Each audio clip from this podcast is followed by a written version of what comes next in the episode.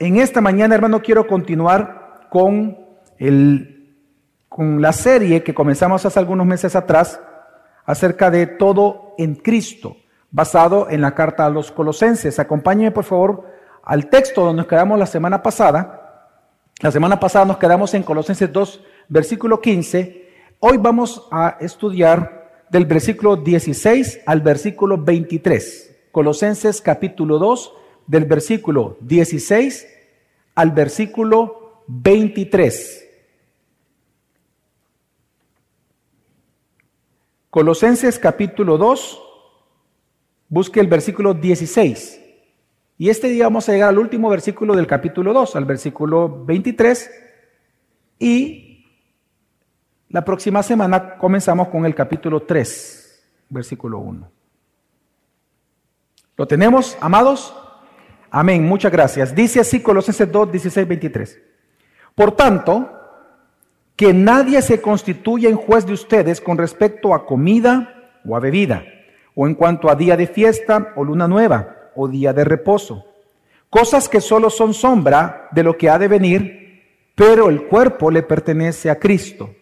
Nadie los defraude de su premio, deleitándose en la humillación de sí mismo y en la adoración de los ángeles basándose en las visiones que ha visto, envanecido sin causa por su mente carnal, pero no haciéndose a la cabeza, de la cual todo el cuerpo, nutrido y unido por las coyunturas y ligamentos, crece con un crecimiento que es de Dios. Si ustedes han muerto con Cristo a los principios elementales del mundo, ¿por qué como que si aún vivieran en el mundo se someten a preceptos tales como no manipules, no gustes, no toques, todos los cuales se refieren a cosas destinadas a perecer con el uso, según los preceptos y enseñanzas de los hombres. Tales cosas tienen a la verdad la apariencia de sabiduría en una religión humana, en la humillación de sí mismo y en el trato severo del cuerpo, pero carecen de valor alguno contra los apetitos de la carne. Hace tiempo leí la historia de un anciano italiano, Carlo Bertolini, que resulta que una mañana él toma su teléfono con una gran expectativa, marca un número específico y resulta, para su sorpresa, que le responden la llamada. Fue tan importante para él que lo primero que él pregunta es, ¿hablo con Dios? Y quien le contestó con una voz ronca, grave, le dice, Sí, con Dios mismo. Y él alegre porque Dios le había contestado la llamada telefónica, él le pide tres cosas a Dios. Le dice en esta llamada que le pidió salud, le pidió más años de vida y le pidió que por favor el gobierno italiano le aumentara su pensión. Y su alegría fue porque él dijo al colgar, pude hablar con Dios por tan solo 40 dólares. Y es que él fue eh, una persona que fue estafada por Mario Locatelli y Antonio Meli, que se dedicaban precisamente a estafar ancianos, diciéndoles que si marcaban a un número específico, ellos podían hablar con Dios. Pero para que ellos les dieran el número, tenían que pagar 40 dólares. Fue un objeto de una estafa. Ahora, cuando uno escucha este tipo de estafas, ¿quién de ustedes haría eso? ¿Verdad? Nosotros pudiéramos pensar, bueno, eh, pastor, esa estafa es como que, no sé, demasiada obvia, ¿no? Pero la pregunta es, ¿de qué se valieron eh, Mario Locatelli y Antonio Meli para para convencerlos a ellos, para estafarlos, para convencerlos de que sí podían hablar con Dios a través de una llamada telefónica. Y la respuesta es muy clara, algo que ha ocurrido en toda la historia de la humanidad y es precisamente se valieron de ese deseo innato que todos los seres humanos tenemos de comunicarnos con Dios. Y es que precisamente, hermanos, ese deseo innato del ser humano de comunicarse con Dios es lo que da origen a las sectas, a las falsas religiones o a las religiones o a los falsos maestros. Precisamente son los falsos maestros los que prometen que el hombre puede hablar con Dios puede comunicarse con Dios, puede acceder a Dios si hace, las personas hacen lo que ellos dicen. Y lamentablemente, aunque existen religiones, sectas y falsos maestros que prometen conectar con Dios, al día de hoy los hombres que practican tales cosas siguen sin poder comunicarse con el Dios verdadero. Y nosotros sabemos por qué. Porque la Biblia nos dice que el único mediador entre Dios y los hombres es Jesucristo. No un teléfono, no un celular, no un pastor, no un doctor, un abogado, no una profesión, no la ciencia, no los falsos maestros. El único mediador entre Dios y los hombres es Jesucristo. Y por eso Juan le dice que Él es el logos. Así como la Biblia es la palabra escrita de Dios, Jesús es la palabra encarnada de Dios, quien nos lo da a conocer, quien nos lo revela a nosotros. Por lo tanto, de manera similar, hermanos, esto que ocurrió con Carlo Bertolini, de manera similar estaba ocurriendo con la iglesia de Colosenses. Aunque ellos habían creído en el Evangelio de Jesucristo, lamentablemente algunos de ellos dudaban de la suficiencia de Cristo para la vida diaria. Ellos creían que Jesús les daba salvación, pero comenzaban a dudar de la plena salvación, dudaban de que si realmente ellos habían sido perdonados, si realmente ellos podían llegar a ser espirituales, si realmente ellos se comunicaban con Dios o si Dios les escuchaba. Al dudar de la suficiencia de las escrituras, ellos comenzaron a escuchar las falsas enseñanzas de falsos maestros que les estafaban, prometiéndoles que ellos iban a ser felices, más espirituales, maduros en su fe, Em, mejores personas, libres de estas, de estas emanaciones llamadas demonios, estas emanaciones divinas que querían los griegos, y todo iba a ser ellos, esto lo iban a obtener si tan solo hacían y cumplían tal cual al pie de la letra lo que estos falsos maestros les enseñaban. Pero Pablo les dice, no lo hagan. En el pasaje anterior que vimos la semana pasada, recuerden, Pablo les enseña que ellos ya están completos en Cristo y que y, como ejemplo de este gran tesoro que se nos ha dado en Cristo, Pablo desarrolla las joyas de la corona y les demuestra que simplemente como que abrir el tesoro, abriendo el cofre, lo que hace es tomar unas joyas y se las muestra. Mira, te voy a enseñar algunas de estas joyas. Y él le muestra a los colosenses para convencerlos de que ya están plenos en Cristo, completos y que no necesitan nada externo, no, hacer otro ritual más para ser maduros y espirituales, les dice, mira, está aquí la plena salvación, está aquí el pleno perdón y la plena libertad de los poderes espirituales. Ya eres libre. Entonces Él muestra esto para convencerlos de que ellos ya están libres en Cristo. Por lo tanto, lo que Pablo les está enseñando es que precisamente porque en este texto, porque ellos han sido ya, tienen ya victoria sobre los poderes y elementos del mundo, que es la última, lo que dice el versículo 14 y 15, porque ellos ya son libres de estos poderes, porque Cristo ya venció estos poderes, entonces viene una conclusión el apóstol Pablo y por eso comienza el versículo diciendo, por tanto, es decir, porque son libres en Cristo, porque tienen plena victoria sobre los poderes de este mundo. Entonces, Pablo les enseña, les exhorta que nadie te condene por tres cosas.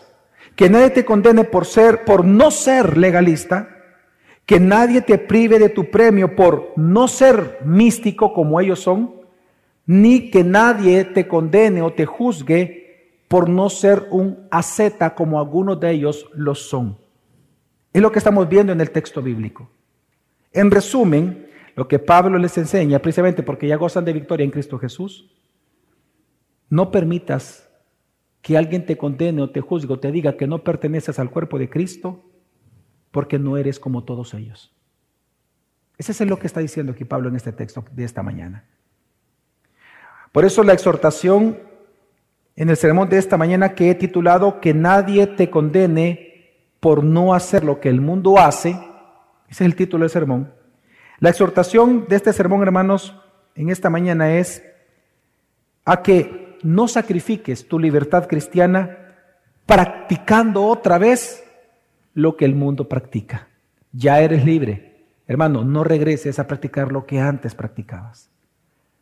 En este texto, tres cosas nos advierte Dios que no tenemos que volver a practicar. Ni el legalismo, ni el misticismo, ni el ascetismo. Y vamos a explicar cada una de ellas. Vamos, en primer lugar, al punto número uno, y es que nadie te condene por no practicar el legalismo. Vamos a leer el versículo, para empezar, hermanos, versículo 16, dice así la palabra de Dios. Por tanto, que nadie se constituya en juez de ustedes con respecto a comida o a bebida, o en cuanto a día de fiesta, o luna nueva, o día de reposo.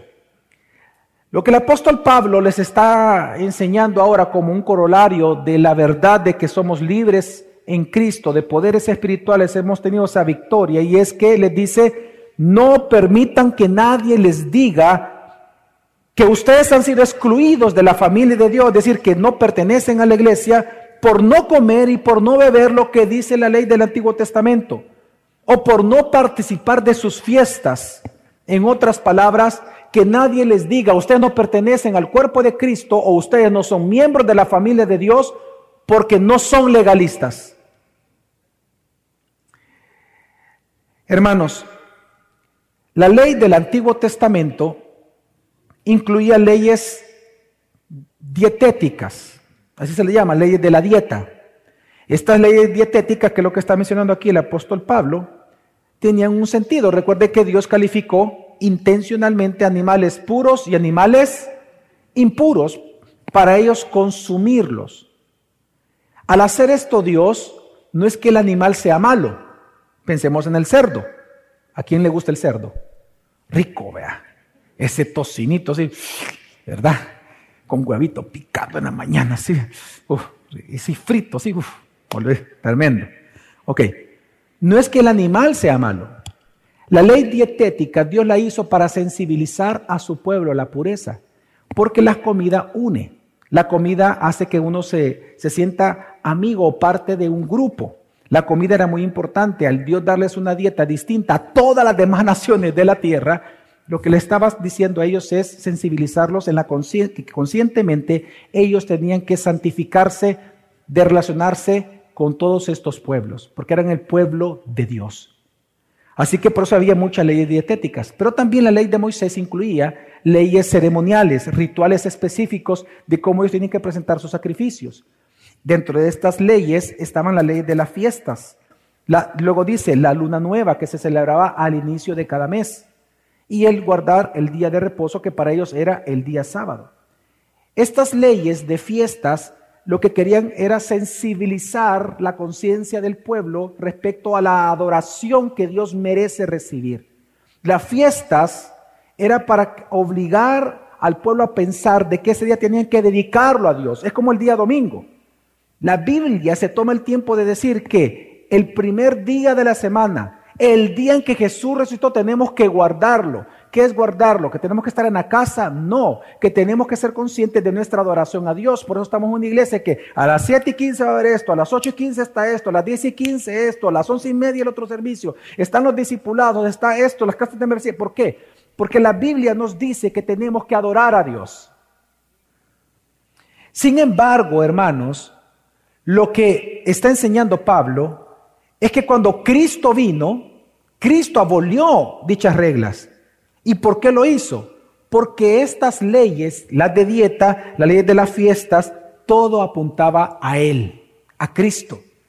Por eso es que en Marcos capítulo 7, versículo 18 al 20, es cuando Jesús declara que toda comida proveniente de un animal es limpia. Y Él lo dijo con estas palabras que todos nosotros conocemos. Él dijo, no es lo que entra a la boca contamina al hombre y después va a una letrina, lo que contamina al hombre es lo que sale de su corazón. En ese momento Jesús deja claro que la comida es limpia. Podemos comer panceta sin ningún problema. Aleluya, gloria a Dios. Pero Dios también confirma este, este, este, mandato o esta, esta libertad que Jesús Cristo trajo respecto a las leyes dietéticas, perdón. Dios lo confirma en Hechos capítulo 10, del 13 al 16, cuando Él le dice, recuerde que Dios mismo es quien en una visión le trae a, a Pedro cerdo y trae una gran mesa de comida de animales impuros según la ley del Antiguo Testamento. Y Dios es quien le dice él, come. ¿Y cuál fue la respuesta de Pedro? No le dice, porque son animales impuros. Entonces viene Dios y le dice lo siguiente, no llames impuro a lo que Dios qué ha limpiado. ¿Y cuando lo limpió? En Marcos 7, del 18 al 20, con las palabras de Jesús. Entonces, ¿por qué Jesús abolió esto? Porque la pureza cristiana Hermano, la pureza cristiana, tu pureza no tiene que ver con lo que comes o con lo que bebas o con lo que no comas o con lo que no bebes, con lo que usas o no usas. Tu pureza está basada en Cristo. Y es igual con las fiestas. Nosotros no guardamos el día sábado, sino según Apocalipsis 1.10 y otros pasajes, nosotros adoramos el día del Señor, el día de su resurrección, el día domingo, primer día de la semana. Así que por esta razón, por el cumplimiento que hay de esto en Cristo, y estamos en Cristo, entonces es que Pablo le dice que nadie sea tu juez. Porque si leemos el texto bíblico dice, versículo 16, por tanto que nadie se constituya en juez de ustedes. Esa palabra juez, el sentido en griego de esa palabra es que nadie te separe o que nadie te excluya después de evaluarte a ti conforme a la ley del Antiguo Testamento. Es decir, la orden de Dios, hermanos, es, nadie puede hacerte sentir culpable y nadie puede hacerte sentir o excluirte de la familia de Dios por no ser legalista. No lo permitas. No permitas que nadie te diga que no eres parte del pueblo o que te condenen, que te juzguen porque tú no eres legalista. Hermanos, el legalismo es una religión de obras humanas, en donde lo que se nos dice el legalismo es que tú vas a obtener purificación, santificación y hasta salvación a través de tus obras. Si tus obras son buenas, entonces el resultado va a ser bueno eternamente. Si tus obras son malas, el resultado va a ser malo eternamente. Es una religión de obras humanas. Ahora, ¿por qué? ¿Por qué Pablo les dice a ellos que no deben de permitir que nadie los juzgue por no ser legalistas. Y les dice, porque ustedes pertenecen a Cristo, porque ustedes están completos. En el versículo 17, si me acompaña, dice, cosas, voy a leer el 16 para, para entender, el 17 dice, por tanto, que nadie se constituya un juez de ustedes con respecto a comida o bebida, o en cuanto a día de fiesta o luna nueva o día de reposo. Cosas que solo son sombra de lo que ha de venir, pero el cuerpo pertenece a Cristo. Para comprender este versículo, hermano, tenemos que comprender un poco el lenguaje de aquel momento. Pablo realmente está ocupando el lenguaje de los filósofos griegos de aquel entonces y posiblemente un siglo atrás. Un lenguaje muy propio de los falsos maestros, obviamente muchos de ellos eran filósofos, es el lenguaje de sombras y realidades. En aquel momento la palabra sombra es una palabra en griego que es esquiá. Esquiá lo que significa es, em, es presionar y significa aquella prefigura de algo que es realidad. Es decir, la palabra sombra significa una prefigura que anuncia lo que habrá de venir. La sombra no es la realidad. La sombra lo que te dice a ti por ser sombra es que algo existe. Es una prefigura de algo, anuncia algo que va a venir. Y la palabra cuerpo que ocupa aquí Pablo, que sería como realidad, precisamente la palabra soma, habla de un cuerpo material que es real. La palabra, el sentido de la palabra soma en griego es realidad, es decir, en contraste con su sombra. Para entender este lenguaje eh, eh, filosófico, es muy fácil comprenderlo si usted piensa en usted mismo. ¿Qué es lo real? ¿Su sombra o usted? ¿Qué es lo real? Usted. ¿Su sombra es usted? Por ejemplo, la imagen que usted ve en el espejo, cuando usted se ve en el espejo, ¿la imagen es la realidad? ¿Es usted? No, es su imagen, no es usted. Si usted en este momento se para como hay luz, si usted refleja sombra, esa sombra solo indica que hay algo ahí real, que es su cuerpo. Eso es lo real. Entonces, ¿qué está diciendo Pablo? ¿Por qué nosotros no podemos y no debemos permitir que se nos juzgue si somos cristianos o no, espirituales o no, por medio del legalismo? Por dos cosas. Número uno dice, porque las fiestas y las dietas solo eran una sombra que apuntaban a una realidad, y esta realidad es Jesucristo mismo. Lo que acabo de demostrar con la Biblia. Amén. Por ejemplo, a Jesús se le llama, en la dieta dice, ciertas cosas tienes que comer. Pues a Jesús se le llama el pan que descendió del cielo para que ustedes lo comamos. A Jesús se le llama, él mismo se, llama, se le llama en 1 Corintios 5, 7, que Él es la fiesta de la Pascua para nosotros. Él es nuestra Pascua. Así que no tenemos que celebrar la fiesta judía porque ya estamos celebrando todos los días una Pascua, la cual es Cristo Jesús. Sombra, realidades. Así que lo que está diciendo en primer lugar el apóstol Pablo es que un hijo puro es aquel a quien Jesús salva, no aquel que es legalista. Pero también lo segundo que está diciendo Pablo con esta frase, cosas que solo son sombra, pero el cuerpo le pertenece a Cristo, lo que está enseñando, porque ese cuerpo está hablando de la iglesia, es que la iglesia, hermanos, es el cuerpo de Cristo es el pueblo de Dios. El verdadero Israel de Dios es la iglesia. Y tenemos que entender esto. La iglesia, el Israel del Antiguo Testamento solo es la sombra de la iglesia del Nuevo Pacto. Piense en el Israel del Antiguo Testamento, el Israel étnico. El Israel étnico solo es la sombra de la iglesia. Aquí está la iglesia, está la luz.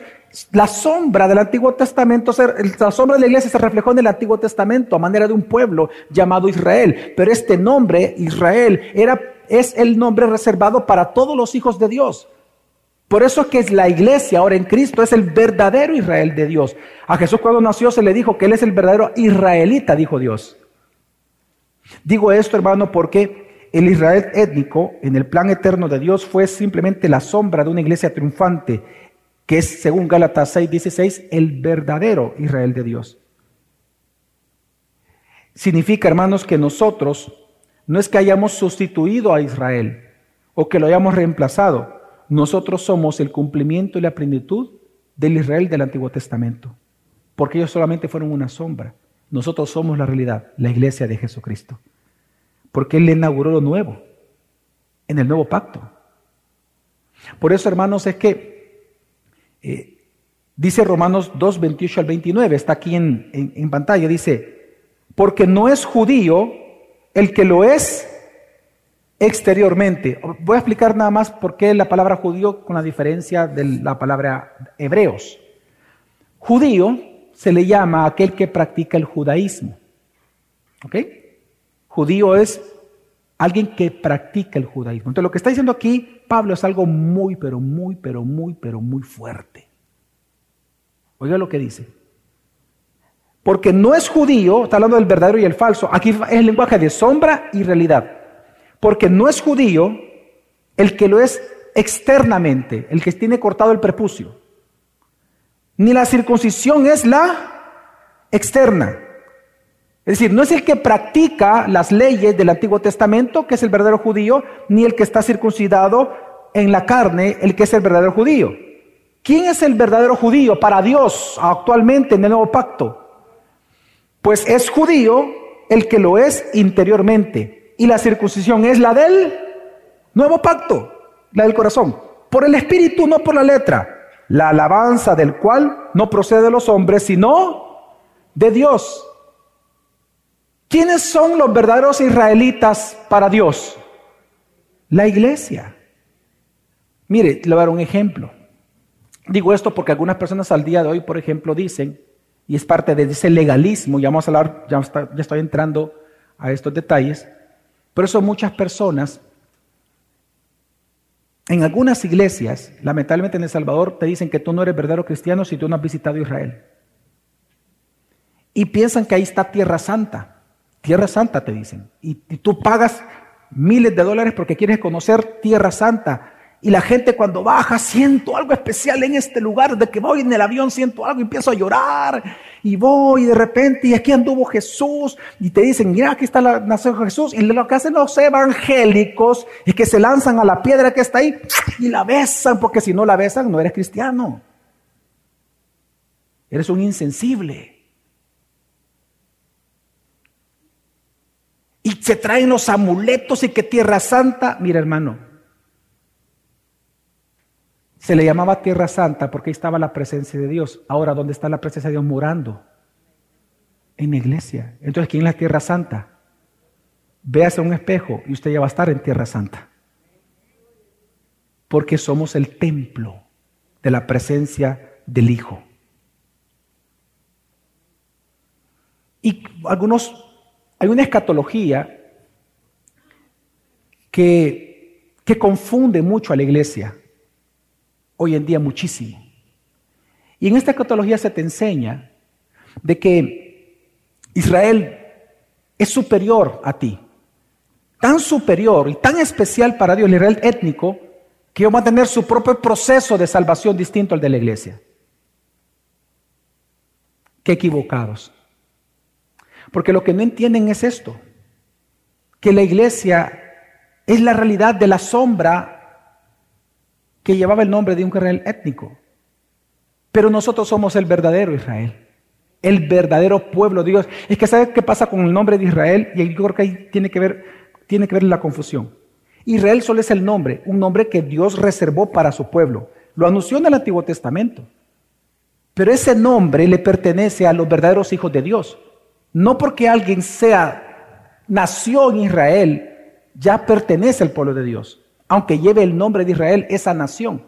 Le voy a dar un ejemplo. ¿Cuántos de aquí se llaman Carlos? Nadie. Bueno, de verdad. Wow. Ok, voy a cambiar, la, voy a cambiar el ejemplo.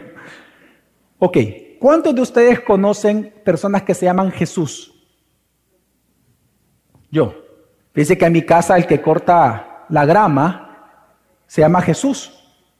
Y él es pastor. Y yo le digo, Don Jesús. ¿Qué tal, Don Jesús? Le digo, ya le da risa. Somos bien amigos con él. Pues Don Jesús tiene el nombre de nuestro Salvador. Amén. Significa que Él es el verdadero Jesús. Pero, pero ¿cómo se llama? Pero no es el verdadero Jesús. Pero lleva el nombre. ok. Israel étnico se quedó con el nombre pero no es el verdadero Israel. El nombre fue reservado solo para los verdaderos hijos de Dios de todas las épocas, incluyendo la época de ellos también. Pero los verdaderos israelitas somos la iglesia. Amén. Entonces, ¿la advertencia cuál es? La advertencia es que nadie te diga que no eres parte del pueblo de Dios por no practicar el legalismo, porque el verdadero Israel eres tú. Tú eres quien le pertenece a Cristo. Amén. Quien es la realidad de todas las cosas. Así que hermanos, que nadie te manipule espiritualmente porque tú eres de Cristo.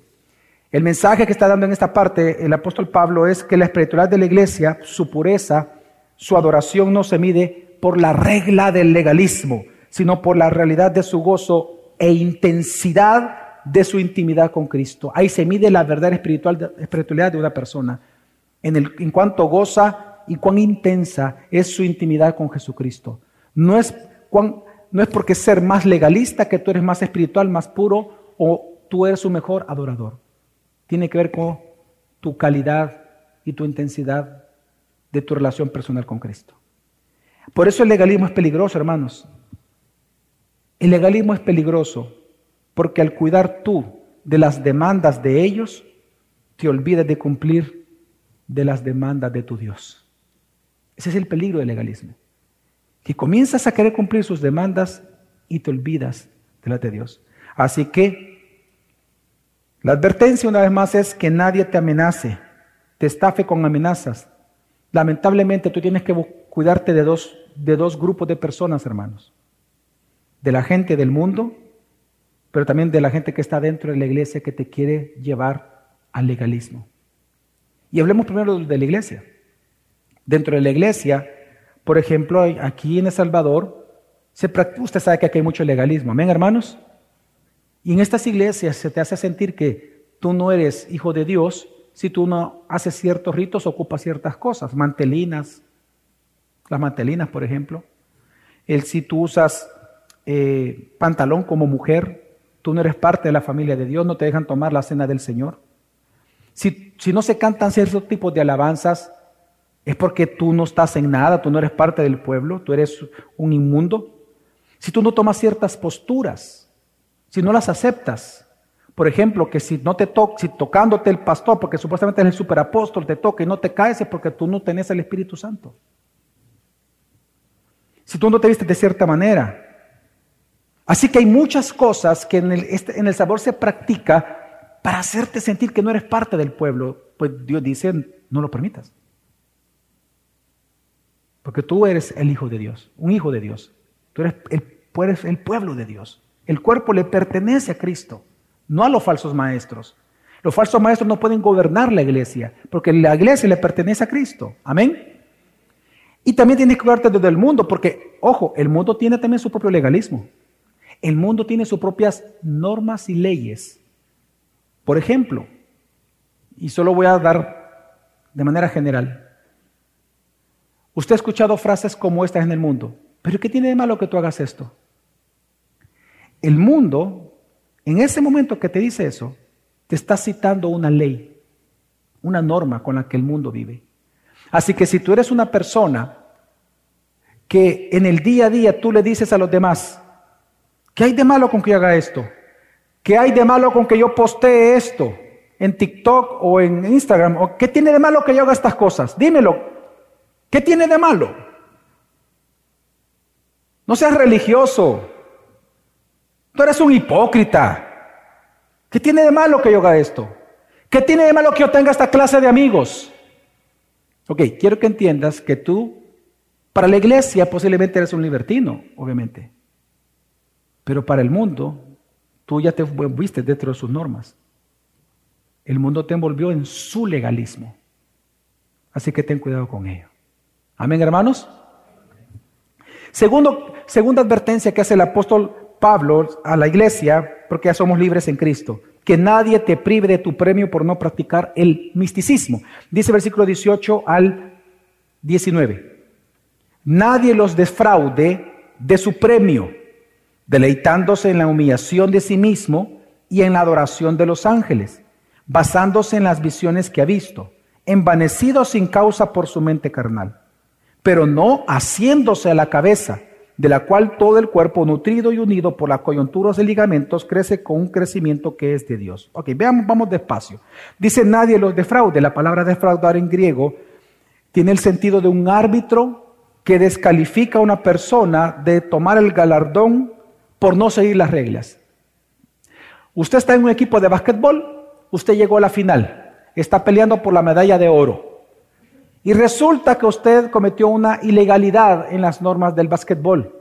Le dio con el codo a un jugador intencionalmente, viene el árbitro y le dice, fuera. Y lo descalifica. Ya no puede tomar el galardón usted. Ok, esa es la palabra que está ocupando aquí Pablo, pero en griego es defraudar. Entonces, ¿qué está diciendo Pablo? Dice, no permita que nadie, por creerse un árbitro de tu vida, no permita que te roben las recompensas futuras por tú venir a practicar los rituales místicos y la adoración extraña que solo los idólatras practican como la verdadera espiritualidad. Él está introduciendo, hermanos, el gran tema del misticismo. El misticismo es la doctrina falsa que te promete que tú puedes unirte con Dios por medio de intermediarios. Estos intermediarios puede ser el amor, puede ser la meditación, puede ser una práctica específica ritualista, puede ser bañarte en ruda y, sentarte en orégano, puede ser, este, no sé, decir tantas cosas que te pueden decir para conectarte con Dios, que al final tienes una vida mística.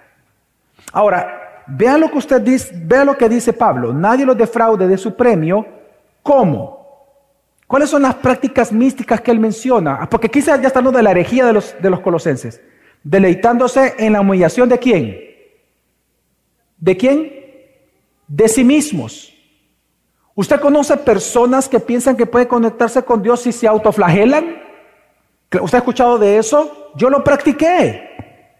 Yo lo practiqué. Como ministro extraordinario de comunión en la Iglesia Católica Romana, a mis 19 años, yo me autoflagelaba y usaba un cinto especial que tiene como unas, eh, son como pequeñas espinas que se introducen en, un retazo y uno se lo pone adentro de la ropa y se aprieta para que cuando uno ande caminando todo el día lo ande llenando a uno. Autoflagelación, ¿por qué? Porque uno cree que uno con eso se, se, se humilla a sí mismo para ser más espiritual que los demás.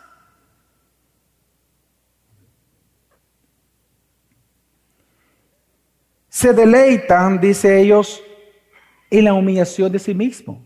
Claro, eso genera un orgullo. Yo sí creía que era mejor que los demás por yo autoflagelarme y los demás eran unos desgraciados. Yo era mejor que ellos. Yo sí hago morir el pecado en mí. Y toda la panza herida.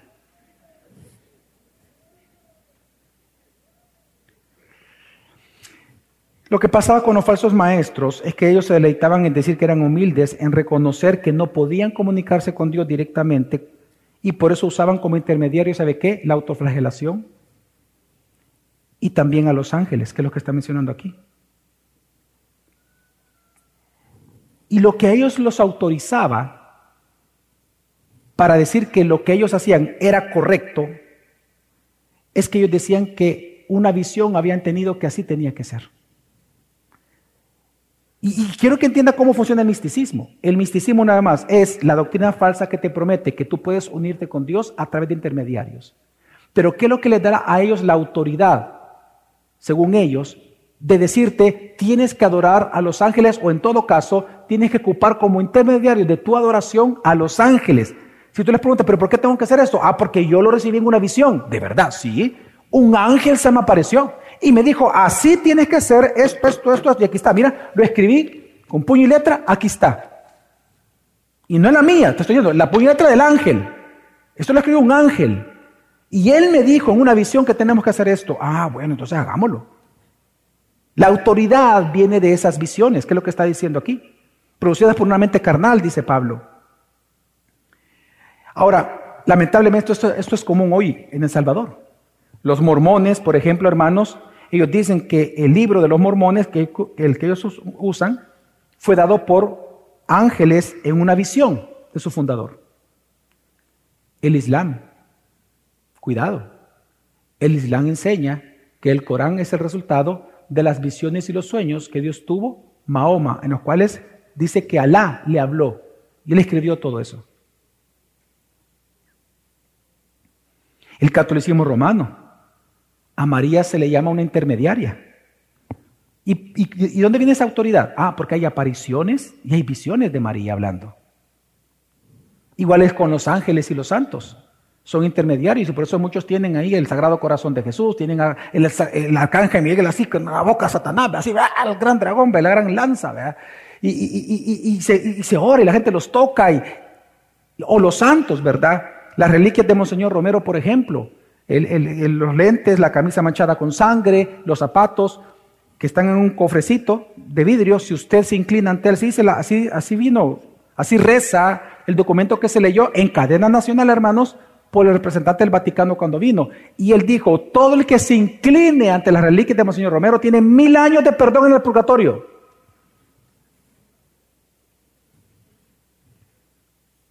Intermediarios. ¿Sabe quién ocupa también intermediario y le vende a usted la idea? Los extraterrestres. Los que creen extraterrestres. Toda la gente que habla que los extraterrestres son buenos, ¿en qué se basa en su autoridad para decir eso? Ah, en que fueron abducidos o tuvieron visiones. Yo lo vi. son cabezonas y, te hablan y, con la mente te hablan y yo sentí que floté y, y te va a dar el mensaje que nos están dando. Están entre nosotros y son intermediarios. ¿Y sabes quiénes también ocupan eso? ¿Quiénes practican misticismo fuertemente? Todos los pastores, falsos pastores de prosperidad, que te dicen, Dios me habló esta madrugada. Yo estaba dormido. Dios me habló. Amén. Y Dios me dijo, hijo, tú has sufrido mucho. Y tú eres bueno. Eres un buen hijo. Pero has sufrido mucho. Pero yo te voy a prosperar. Así que dile a la iglesia que si ellos también tienen que prosperar, entonces tienen que hacer lo que yo, hermanos, esta mañana les voy a decir lo que tienen que hacer. Así operan los falsos maestros. Su autoridad de sus palabras depende no de la Biblia, sino de visiones, sueños, apariciones, locuras, producidas por una mente, lea 18, carnal. Y lamentablemente, hermanos, todo esto que acabo de mencionar son estafadores, estafadores de la fe.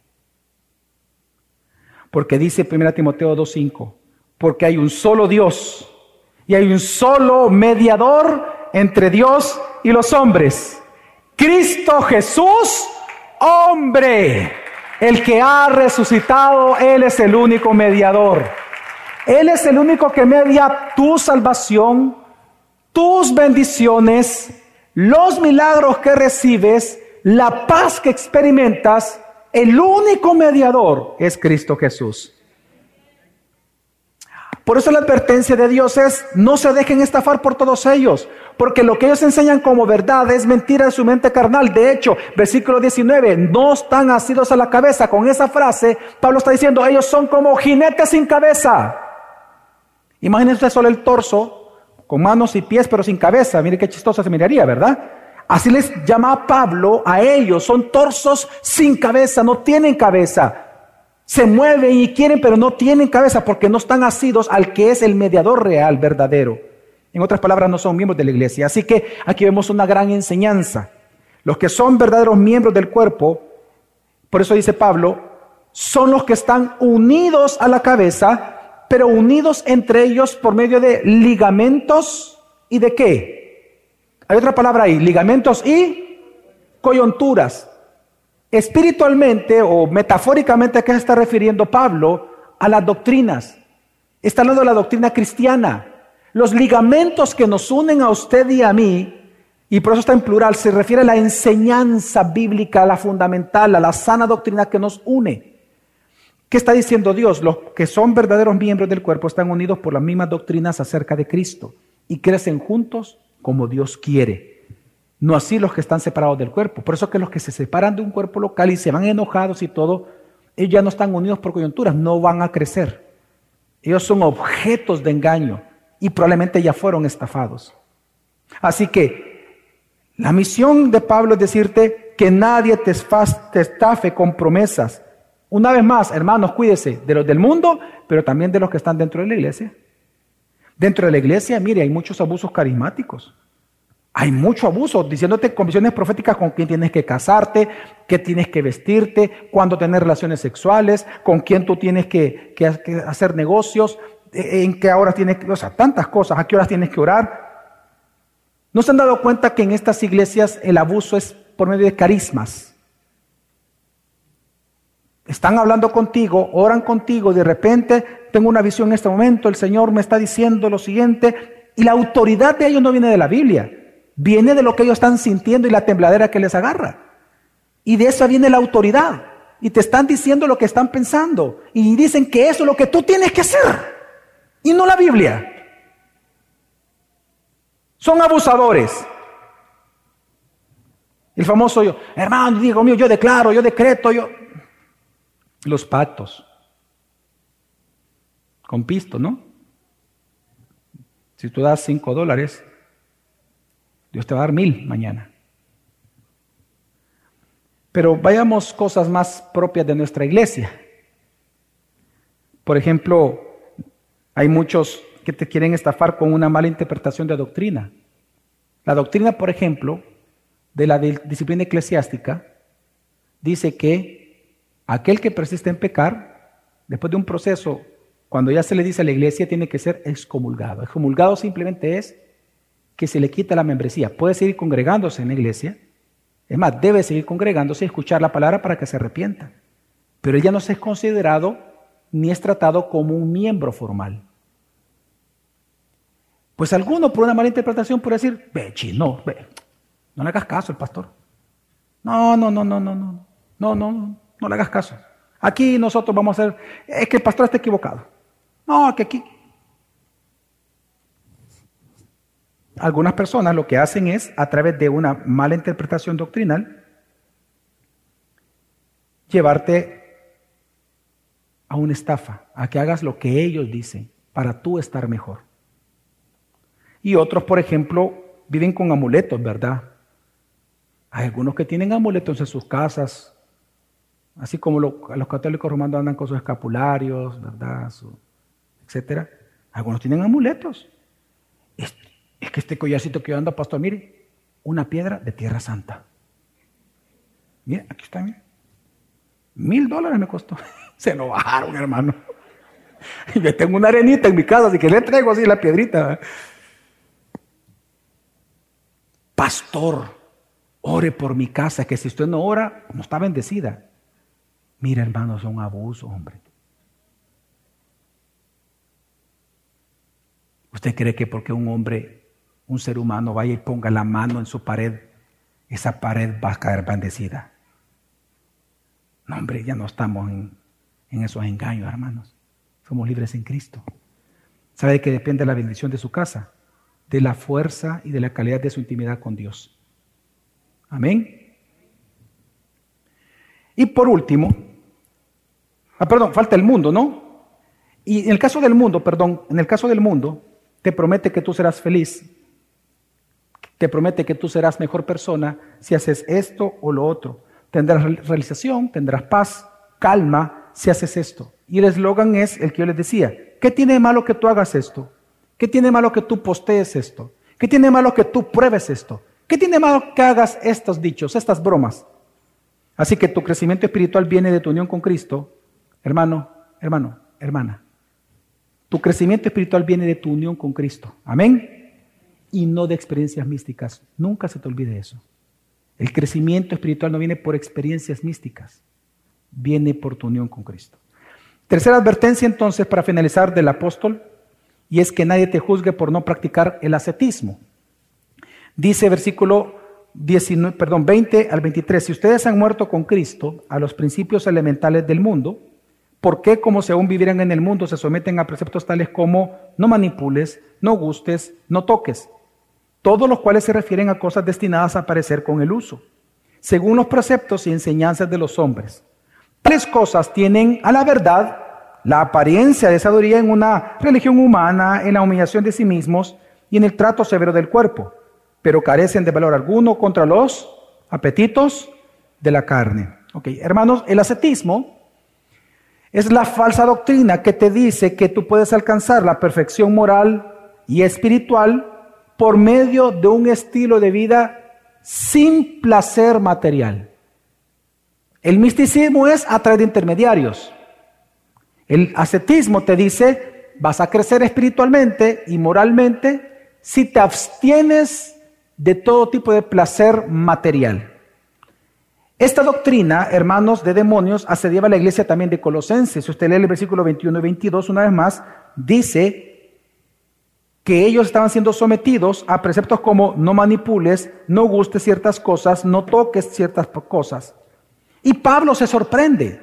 En el versículo 20 dice, ¿cómo es posible que si ustedes ya son libres en Cristo, tanto de poderes como de elementos del mundo, ¿por qué como que si aún fueran mundanos, es decir, viven en el mundo, se someten a preceptos, a esos preceptos? Así que la reflexión de Pablo es, hermanos, La muerte te ha liberado. La muerte te libera o ha liberado a las personas de su estado de esclavitud a las ideas y a las fascinaciones del mundo, a sus reglas y a sus normas. Tú ya fuiste libre de eso en Cristo Jesús. Amén. Por lo tanto, entonces él pregunta, ¿por qué como si estuvieras en el mundo y no en Cristo? ¿Por qué quieres regresar otra vez a ese estilo de vida?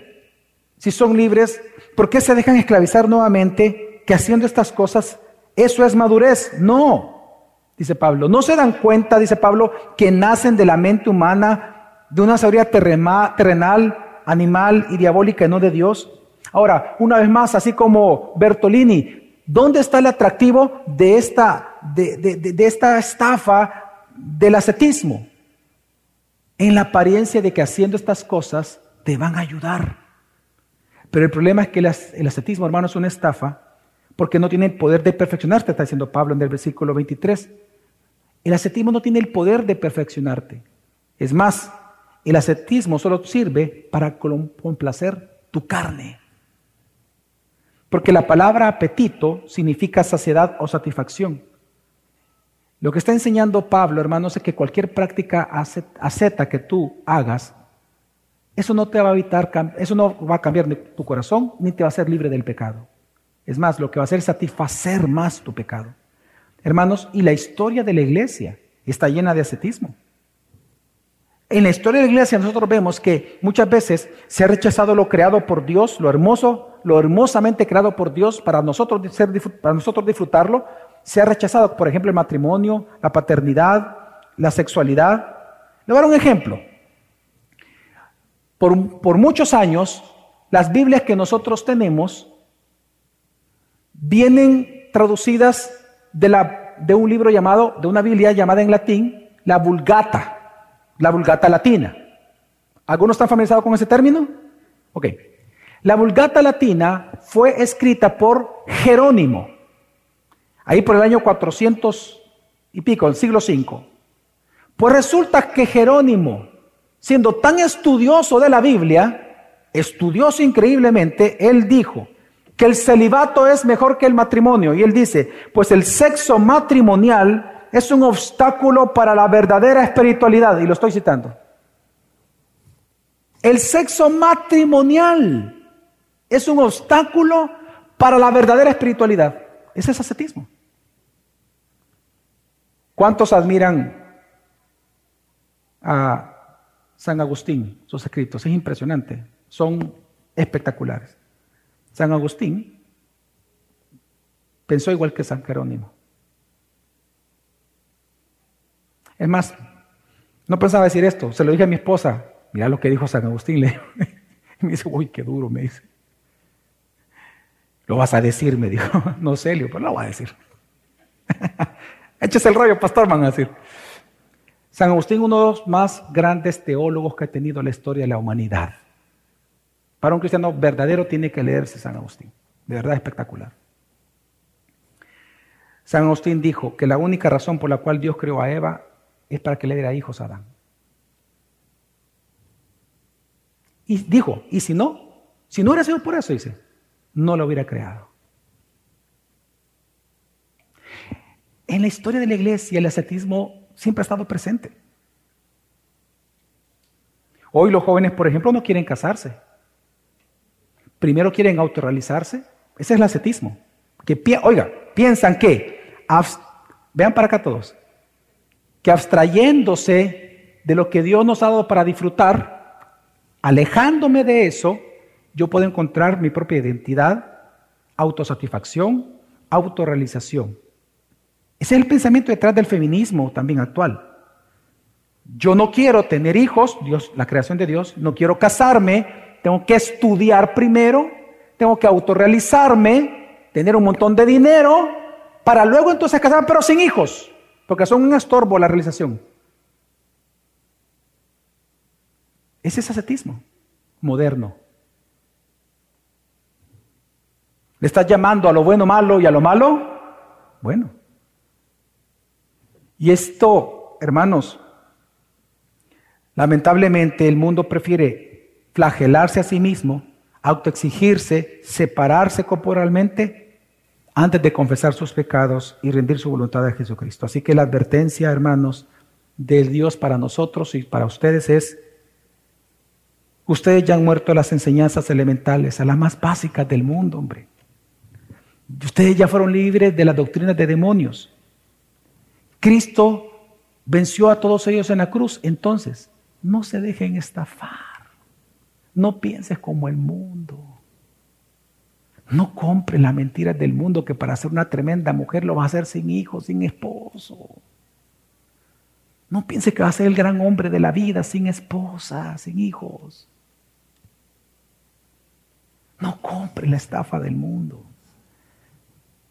Por eso ahorita te sientes culpable aquellas que son solteras más de 30 años probablemente, por lo que estoy diciendo. Es tu responsabilidad por haber creído al mundo. Pero no por eso no eres espiritual. No por eso no puedes gozar a Cristo, porque Él te ha rescatado. ¿Sabes lo que tienes que hacer? Si tú has practicado legalismo, misticismo o ascetismo. Pídele perdón a Dios y Él te perdona hoy mismo. Amén. Porque la base de tu perdón, la pleno perdón, no depende de cuánto fuerte ores. Es la sangre del Cordero que derramó por ti en la cruz. Solo confiesa tus pecados y empieza una oportunidad más para tu vida. Y sigue adelante. Puede hacer que nunca te cases. Puede ser. No estoy diciendo que necesariamente los casados son los hijos de Dios, no voy a caer en eso tampoco. Ni estoy diciendo eso. Tampoco estoy diciendo que las mujeres solteras o los hombres solteros son menos espirituales que... No. De hecho, puede ser hasta lo contrario muchas veces. Lo que estoy diciendo es que tú tienes que dar tus motivaciones. Si compraste la idea del mundo o no la compraste. Amén. Hermanos, no sacrifiques tu libertad cristiana practicando otra vez lo que el mundo practica. Pues como dice Gálatas 5.1, estad pues firmes en la libertad con que Cristo nos hizo libres y no estéis otra vez sujetos al yugo de la esclavitud. Hermanos, tú estás completo en Cristo Jesús. Vamos a orar.